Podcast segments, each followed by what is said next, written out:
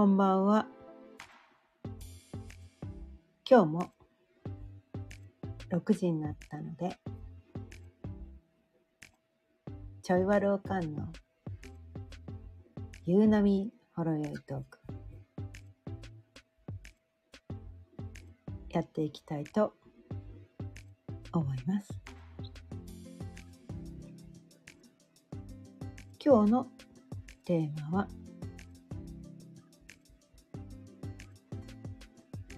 アダルト・チルドレンは子育てに悩みやすい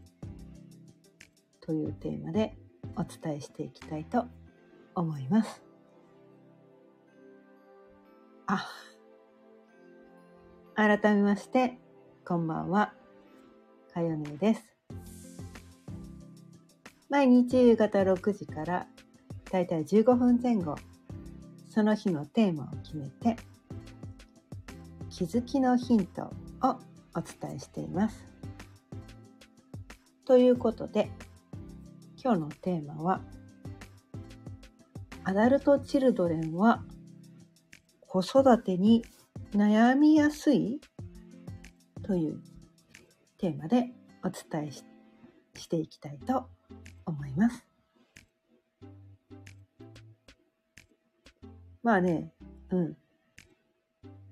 まあ、なぜ今日ね、このテーマにしたのかというと、私自身がね、このね、アダルト・チルドレンってやつだったんですよ。ね。で、こう、アダルト・チルドレンってね、まあ知ってる人も多いかもしれないけれども、まあ知らない人のために、あえてお伝えすると、このアダルト・チルドレンというのはどういう人種なのかというとね、こう、機能不全家族で育った子供が、ね、まあ、そのまま大人になっちゃったみたいな。まあ、そそれで、なんていうかな。機能不全家族だから、まあ、親からね、虐待を受けてたりとか、なんかこう、親の愛情をちゃんと感じられずに育ったとか、まあ、両親が不在だったとか、なんかそういうことで、こう、普通ね、普通一般家庭っていうのはお父さんとお母さんがいて、お父さんとお母さんに、こう、愛されて、こう、ぬくぬくと育つね、安心して、お家ね、自分のお家というのは、とても安心できることだと。ね。お父さんとお母さんがね、あの、毎日こうね、自分のことを認めてくれて、ね、自分のことを愛してくれて、私ってすごい幸せっていうのを、ね、辛いことなんてこの、辛いことがそもそもわからないみたいな、ね、生きていることが楽しいしかないだけの まあそういう人も少ないかもしれないけど、うん。まあ、そういう人もね現代では少ないかもしれないけどまあこう両親がね揃ってね健在でねいておじいちゃんおばあちゃんもいたりとかして、まあ、普通にこう愛されて毎日楽しく生きてきた人。は、まあ、アダルト・チルドレンじゃないのかもねって思うけど、まあ、片親で、まあ、片親でもね片親だからアダルトチルイコールアダルト・チルドレンってわけではなくてそのね片方のお父さんなりお母さんなりがすごい自分のことをめちゃめちゃ愛してくれて自分のことをめちゃめちゃ認めてくれてすごいこう家庭というものが温かい、ね、家庭お家ねおお母さんと一緒お父さんと一緒にいるだけで私ってなんて幸せななんだろうってこう聞いていられた人っていうのは別にアダルト・チルドレンじゃないと思うんですよ。うん、でもそのなんかこうまあ結局なんかこう毎日ねこう私って愛されてるっていうのを実感して生きてきたか毎日こうね泣きながら暮らしてきたか、ね、毎日辛くて苦しくて死にたい死にたい死にたいってそんなことばっかり感じて生きてきたかそれはそれがね対象が親との関係性に悩んでたかっていう人ですね、うん、それがアダルト・チルダです。まあ、子供時代にねそのね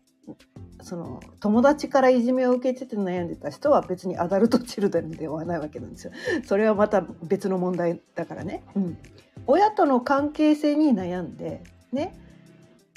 こう毎日死にたいとか毎日生きてるのは苦しい家庭がこう安心できる場所じゃないみたいなね私の居場所はどこなのみたいな自分の居場所がないみたいななんかそんな感じで生きてきてこう親に言いたいことが何も言えないみたいな。わがままなんて言ったらもうこう暴力でね押さえつけられて自分の言いたいことが何も言えないみたいな。ね。自分がやりたいことなんか何もやらせてもらえないみたいな。なんかそういう人です。そういう人です。そういう人ですよ。まあね。こう人間生きてるとたまにね親にねこうきつく当たられてる時もあるですよ。親だってそう完璧なね神じゃないんだから。でもたった一回ねたった一回なんかこう今まで生きてきた中でたった一回だけ殴られたとかねそれはアダルトチルドいや一回ぐらい叩かれるでしょ誰でもみたいな。それイコール親から暴力をね一回だけ一回だけ振られましたって。だから私アダルトチルドレンねそれ違うそれ違うから。もう常日頃です。常日頃。常日頃ね。それが肉体的な暴力もあるかもしれないし、まあ、言葉の暴力かもしれないしあとはこうネグレクトっていうのもあるんですけど、まあ、無視される、ね、自分がまるでいないかのようにこう扱われるなんかそういうことも虐待だったりするんですよ。直接的な暴力が虐待と限らなくてもう無視されるっていうのも立派な虐待なんですね。うん、私両方もやらやられてました。両方やられてました。かなりやられてました。うん。だそういう感じのね存在がまあアダルト・チルドレンってやつなんだけどでそうやってやってそのなんとか自分がこのなんかな親から愛されてるっていう実感を得ないままなんかその毎日生きてるのが辛くてたまらない毎日死にたくてたまらないみたいななんかそういう感じで生きてきた人って何ていうのかな何が正しい親の姿なのかっていうのがわからないんですよ。そう、模範解答じゃないけど。え、どうすればいいのかわかんないんです。そういう親を見てきてないから。で、同じようなことやっちゃうんですよ。親がこうやって、なんだね、知らないことはできないんですね、私たちって。何が正解かがわからないから、親に、親にされたことが自分がつすごい辛くて苦しくてたまらなかったのにでも親にされたようそれが子育てなんだってどっかで勘違いしてて自分は親のようにはなるまいと思いつつもつい親のような態度をとってしまうとか親のよう親がやっていたような行動をしてしまう。だってそれしか知らないから。っていうことで子供との関係性もうまくいかなくなって子育てに悩むっていう。なんかそういうことが起こってくるんじゃないかなってすごい感じてるんですね。私自身がね。2人の息子をね育ててきてすごく感じてるのはそういうことなんです。うん、だねアダルト・チルドレンの人の悩みって悩みっていうかこう闇というか深いんですよね。だって物心ついた頃から幸せって何かが分からなかったっていうことだから。ねそのなんていうかなえどこに向かえばいいのか分かんないんですよ。知らないから。知らないことはできないんですよ。知らないことはできないんです。どうすればいいの分かんない。分かんないってだけなんです。そう。知らないことはできない。分からないからできない。でただ知らなかったからできないだけ。分からなかったからできないだけなのにそのできない自分を責めてしまうっていうのがこのアダルト・チルドのの人たちがやってしまいがちのことなんです。ね？やってしまいがちなことなんです。でで自虐自分責め自己否定ね？自信がない。私ってなんてダメな人間なの？私ってなんてダメなの？ダメなの？ダメなの？っていうねそのね負のループっていうのをねぐるぐるぐるぐる回ってしまうのがこのねアダルトチルドルの人たちなのかなと。まあ中にはねそうじゃない人もいるかもしれないけど私自身がそういう人だったのでもう自分全部軸否定すごかったんですよ。で 鏡を見るのもね自分が写った写真を見るのも嫌なぐらいだって親にかねこう褒められたことないから褒められたことないから私ってねこの世で最低の人間なんだみたいなね褒められたことがないから 褒められないから私ってダメな人間なんだっていう自己認識だったんですよ。何をしてもこう否定しかされないし怒られることしかなくて褒められることが一切ないから私ってどんだけダメな人間なんだっていうねそういうこう自己認識が出来上がってでもでもねそんな親を嫌っているようででもなんか親に褒められたいっていう自分もどこかにあってなんとか親に褒められどうしたら私は親に褒められるんだろうどうしたら私は褒められるんだろうってその親に褒められるためにこの自分が本当にやりたいこととかを犠牲にして親に褒められるためにはどういう行動をしたらいいのかってもうそこだけで生きてくるからその自分の個性とかも殺してるんですよ。でもねそのなんていうかな本当の本来の自分じゃないことをやろうとしてもね本来の自分が持って生まれてないその性質のことをやろうとしても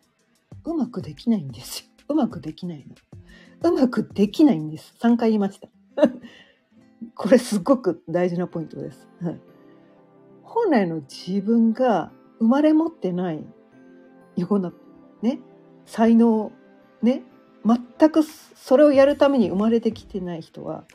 それをいくらやったってもねやったって親がいくらそれを望んだってそれできないんです。できないんですよ。そうは生きられないんです。だってそういう性質持って生まれてないから。で自分がそういう人じゃないのに親がそれを望んでるからといってそれをやろうやろうとしてまうとしてしまうともう苦しいだけなんですできないことをやろうとしてるってことなんですよ。ね。できないことをやろうとしてるってことなんです。それやってるとすごい苦しいだけなんです。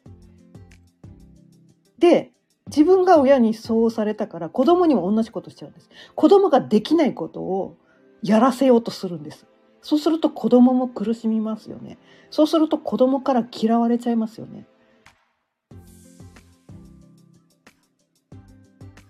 嫌われると思うんですよ。自分が絶対にできないことをやれと強制する親嫌いになりますよね。そう自分の親と同じことをやってしまう。だってそれしか知らないから。でもそこに気づけるとねそこに気づけるとあそうだったのかと。でそこに気づくためにいろんなねこのメソッドとかツールがこの世にはたくさんあるんだけれどもそこに気づくために私がすごくこうそこに気づかせてくれたツールっていうのがこの星読み、まあ、先生術ってやつだったんですね。だからこのねこう一日おきにねこの悩みを手放すための星読み講座っていうのを伝えてたりするんだけど、うん、そう生まれ持った個性親生まれ持ったね親の個性ね生まれ持った自分の個性ね生まれ持った子供の個性それぞれ全然違うんです。全然違うのにその自分が生まれ持った個性、まあ、自分が生まれ持った価値観ね自分にとってはこれが正しいことこれが素晴らしいと思うことこう生きるべきだねこれをやることが一番この世で素晴らしいことだって思っていることっていうのは人の数だけあるんです。そう人の数だけあるんです。ここ大事なポイントです。人の数だけあるんです。もう1万回言いたいぐらい。そう。その人にとっての正解はその人にとっての正解であって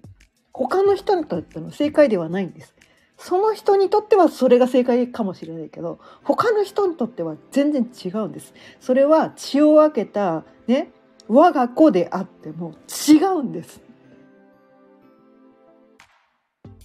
違うんですよ。ここに気づけるだけでね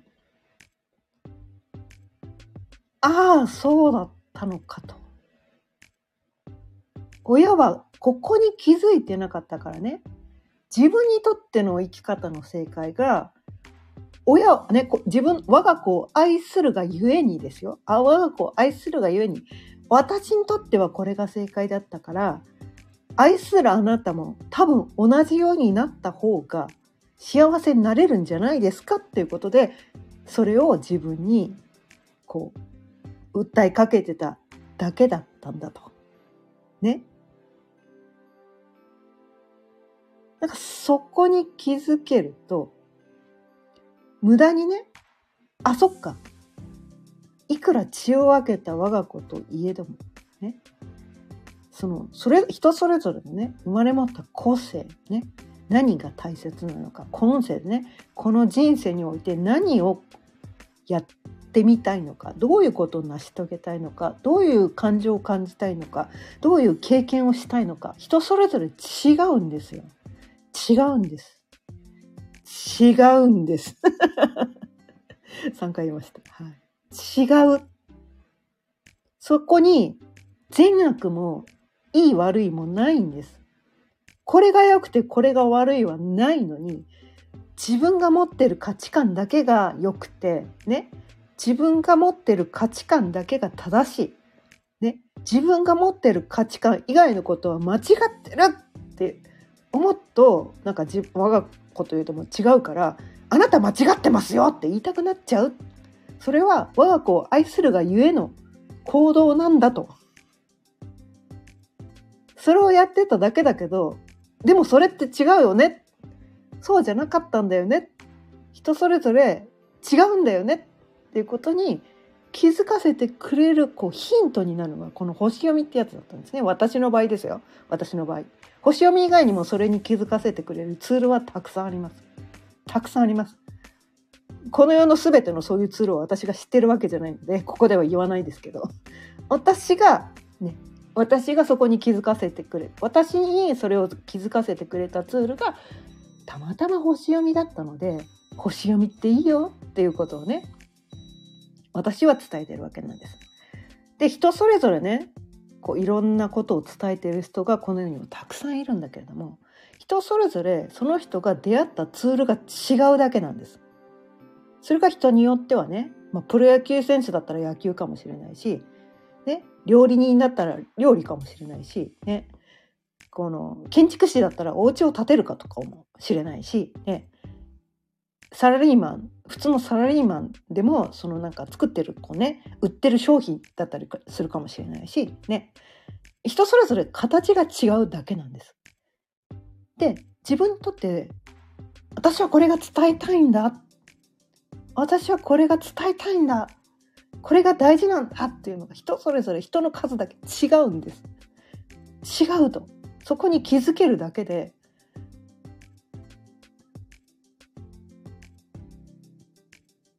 いくら我が子といえどもいくら親といえども自分と違う価値観を持ってたからといって責める必要がない。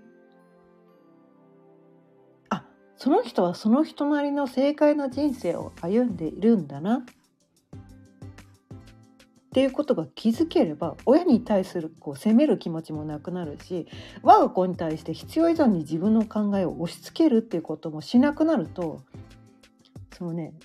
子育てに悩むことが多分おそらく少なくなると思います。ゼロにはならないかもしれないけれども少なくなるんですよ。で自分